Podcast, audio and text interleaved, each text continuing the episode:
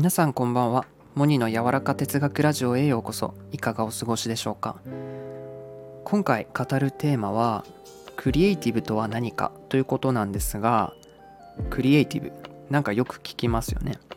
クリエイターとかも言われますがこのクリエイティブってどういう意味か知ってますか？ねなんとなくイメージはできますよね。このクリエイティブとは新しいことを考えるということです。新しい今までにはないことを考えるそんな意味を持っているのがこの言葉です。そしてこのクリエイティブな力っていうのは自分の得意なことや好きなことをしてる時に大きく威力を発揮するようなんですよ。ね、自分の好きなことや得意なことに向き合ってる時って非常にワクワクしませんか？ちなみに今僕これワクワクしながら収録してます。そのワクワクできるものこそがあなたの中にあるクリエイティブなスイッチを押してくれるものなんです。でこの間読んだ本でクリエイティブ思考の邪魔リストという本がありましてそこではクリエイティブな力は必ず自分の得意な分野の知識から生まれる。このように言われていました。あなたが得意な分野は何ですか？私が思うことはやっぱ人はそれぞれが得意な分野を見つけてそこでクリエイティブな力を発揮すべきだということですやはりねこう好きだからこそたくさん考えられるし深く考えられると思うんですよねそして他の人よりもその本質部分に触れるから他に類似性のあるものと掛け合わせて考えることができたりすると思うんですよね。この類似性っていうのは例えば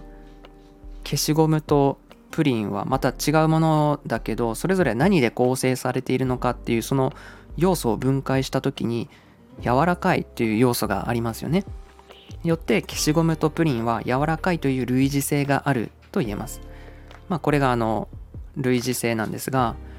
好きなことをあらゆるものと照らし合わせていろんな角度からその類似性を見出しているとこうピンとまさにひらめきがあるんですよね。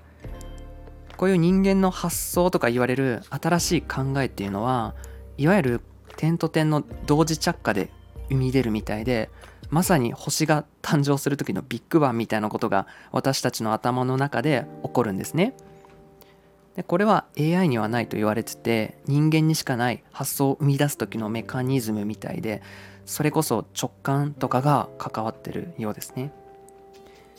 ここまで話して逆に言ったら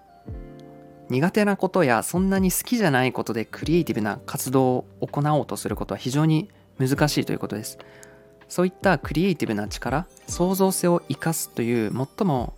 人間らしい活動を行うには自分がワクワクできるものであるという条件があります。しかしこう創造性を生かせる活動っていうのはですね自分の人生の充足感にも関わることだと思ってます。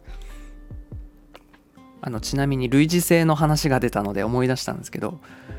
スーパーマリオブラザーズに出てくるマリオの弟ルイージのあの名前の由来はマリオと非常に類似してるからルイージルイージらしいんですけどこれってマジですかね？誰か知ってたら教えてください。モニの柔らか哲学ラジオ今回も最後までお聴きいただきありがとうございました。それでは皆さんいい夜を。